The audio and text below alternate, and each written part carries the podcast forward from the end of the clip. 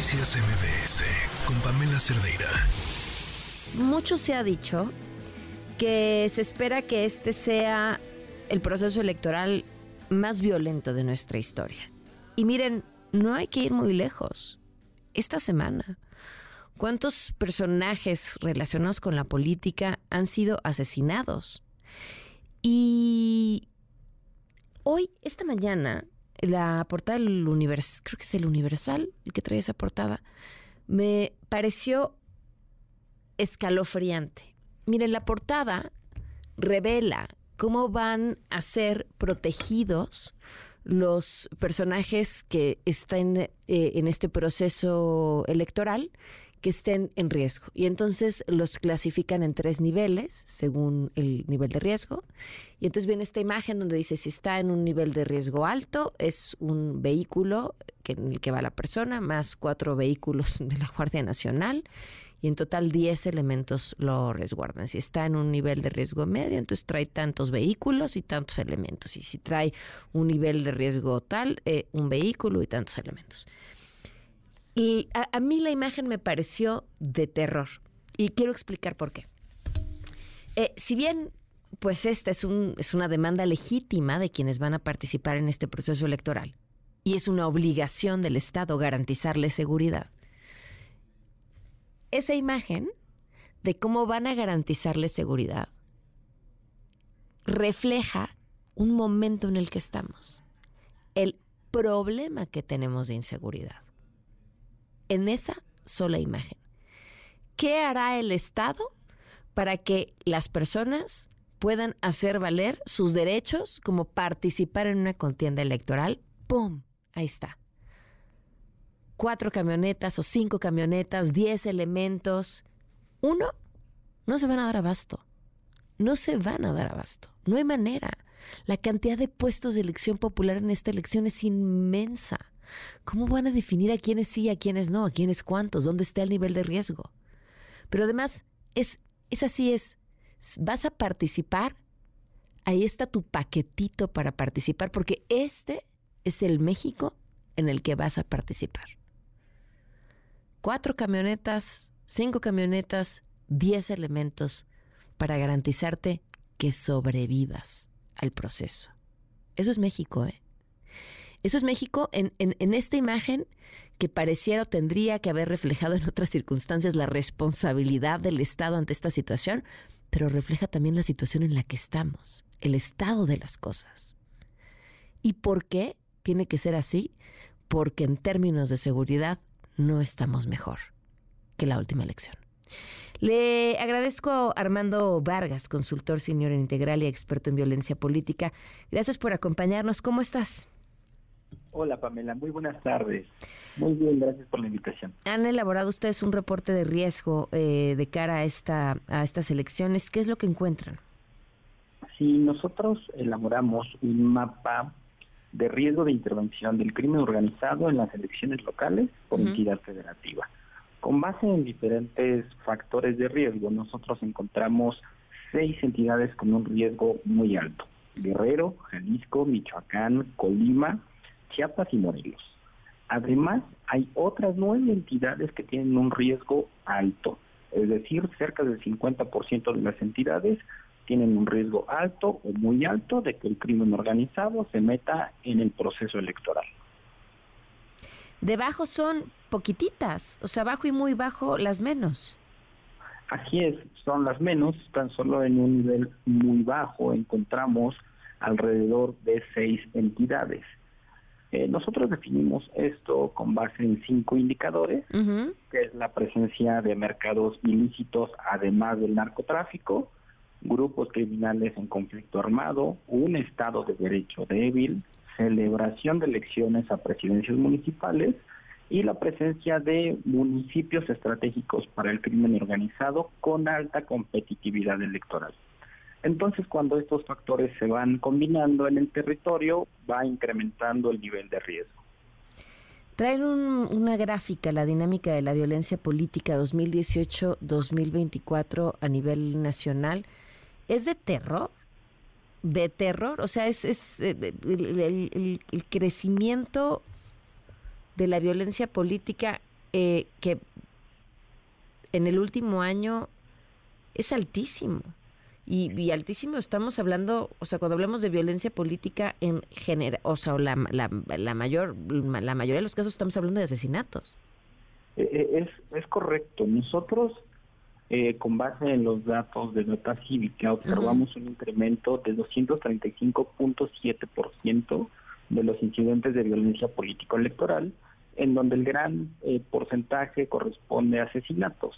Aquí creo que es muy importante decir, Pamela, que la violencia política electoral, eh, aunque suene un poco contradictorio, no es exclusiva de los procesos electorales. Porque los grupos criminales lo que intentan es eh, construir su autoridad y eso puede ocurrir en cualquier eh, momento, solo que las elecciones ofrecen oportunidades para instaurar este poder desde el principio de las nuevas administraciones. Sí, porque te iba a decir, viendo su gráfica, eh, pues sí, eh, entre el 2018 y el 2021, que hubo elecciones mm, intermedias en el 21, eh, hay, o sea, se nota una diferencia con los otros años, pero tenemos también el 2020 que, pues, medio de chocolate, ¿no? Y, pero, pero lo que sucedió del 2022 a comparación a los años anteriores es verdaderamente preocupante. Al, menos en asesinatos se, hay tres veces más. ¿Y qué será cuatro veces más para el 2023? Es correcto. Y creo que esta gráfica que tú estás mencionando y que los invitamos a ver en el reporte, revela muy bien lo que ha pasado en los últimos años y es que han incrementado las disputas entre los grupos criminales, lo que se explica en buena medida por la proliferación de estos nuevos mercados ilícitos, además de narcotráfico. Me refiero, por ejemplo, al tráfico de migrantes, que es algo que hemos venido observando, ha crecido mucho. Entonces, lo que están haciendo los grupos criminales es que se están convirtiendo en la principal autoridad a nivel de los territorios locales. Entonces, cada vez están arreciando más los intentos para establecer esta autoridad cooptando gobiernos y eso implica realizar varias cosas, sobre todo agresiones contra eh, funcionarios públicos. Pero creo que también es muy importante decir, Pamela, que el crimen organizado interviene en las elecciones no solo a través de agresiones, sino también financiando campañas, claro. candidatos, movilizando el voto o destruyendo directamente el proceso electoral, por ejemplo, destruyendo casillas. A ver, ¿y cómo ves este plan eh, presentado para proteger a candidatos y candidatas? Lo vemos bastante insuficiente, eh, por dos motivos. En primer lugar, digamos que tiene una falla de carácter técnico. Eh, nos parece que es muy ilusorio definir los niveles de riesgo solamente con base en indicadores de incidencia delictiva.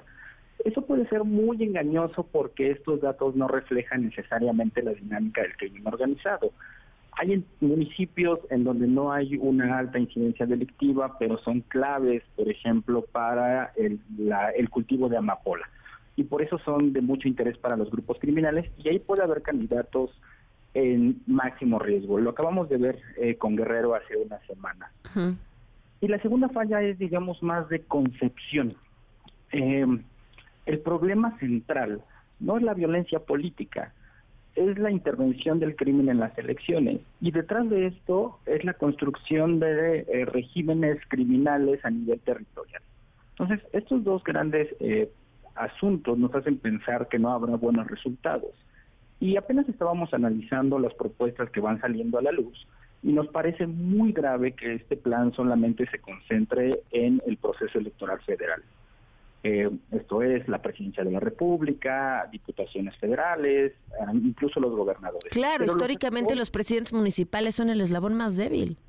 Totalmente de acuerdo. Eh, los los alcaldes son las principales eh, blancos del crimen organizado, porque las presidencias municipales son ese nivel de gobierno que le puede dar impunidad a los grupos criminales. en, en, las primeras semanas de este año, en los primeros meses, hemos contabilizado siete asesinatos aspirantes a cargos de elección popular, la mayoría de ellos aspirantes a presidencias municipales. Híjole, qué, terror. Pues habrá que eh, revisar a detalle esto. Ahora, nos dices, eh, faltan detalles técnicos eh, porque no están volteando a ver los lugares donde, donde hay más riesgo. pero entonces, ¿qué tendrían que hacer? O sea, una vez ubicados, sí, eso, a los que son candidatos a presidencias municipales en zonas que se está peleando el narcotráfico, les vamos a poner cuatro vehículos y diez elementos de la Secretaría de la Defensa. ¿Esa es la manera? Para nosotros, en este momento, creo que es muy importante reconocer que las autoridades electorales, que las instituciones de seguridad pública y los tribunales judiciales carecen de las capacidades para enfrentar significativamente la intervención del crimen en las elecciones. Con esto quiero decir que todo plan que se implemente en este proceso va a tener resultados bastante magros.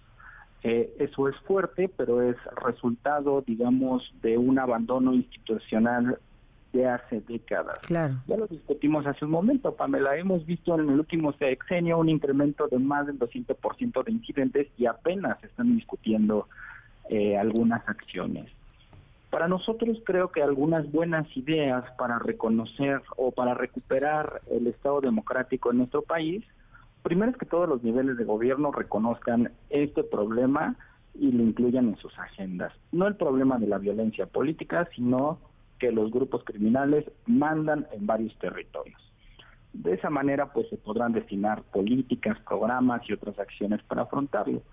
Segundo, el Estado mexicano tiene que asumir la responsabilidad de afrontar con eficacia al crimen organizado, no solo con poder militar, sino también cerrando sus fuentes de ingresos, desmantelando sus bases sociales y también, digamos, desarticulando sus sistemas de inteligencia. Y finalmente creemos que sí es muy importante desalentar la intervención del crimen en las elecciones. Y para eso tendría que ponerse sobre la mesa de forma muy seria la posibilidad de anular elecciones frente a la mínima prueba de intervención del crimen, no solo la violencia, sino otros mecanismos como los que comenté hace un momento.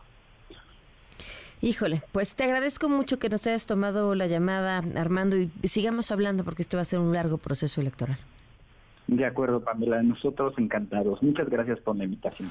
Noticias MBS con Pamela Cerdeira.